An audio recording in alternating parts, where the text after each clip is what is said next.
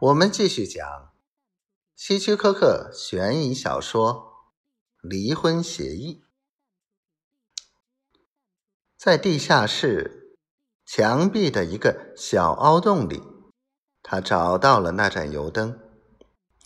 根据以前看过说明书的内容，他仔细查看了刻度，发现里面还有煤油。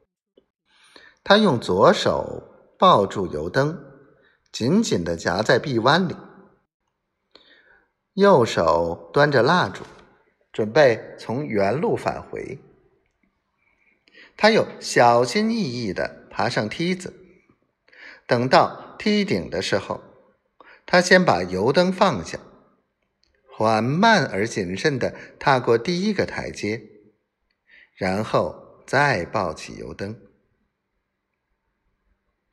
当朱迪来到前面的房间时，突然一个念头闪过：我把珠子都放在同一个台阶上，可能致命性不大。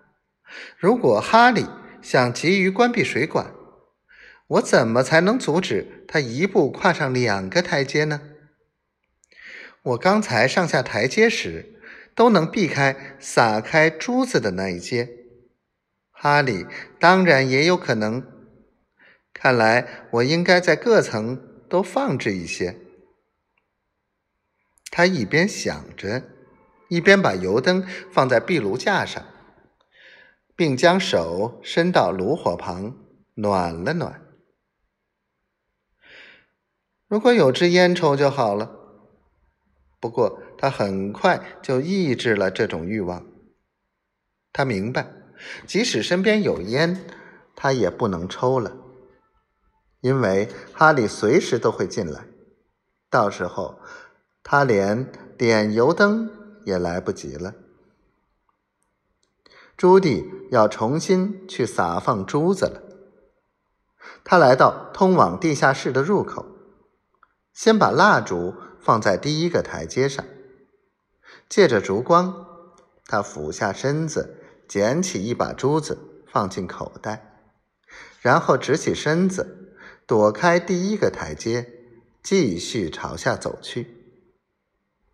当他来到第四个台阶时，先将双腿岔开，把一些珠子散落在两腿之间的空间，然后又以同样的姿势将珠子撒到第二阶、第三阶。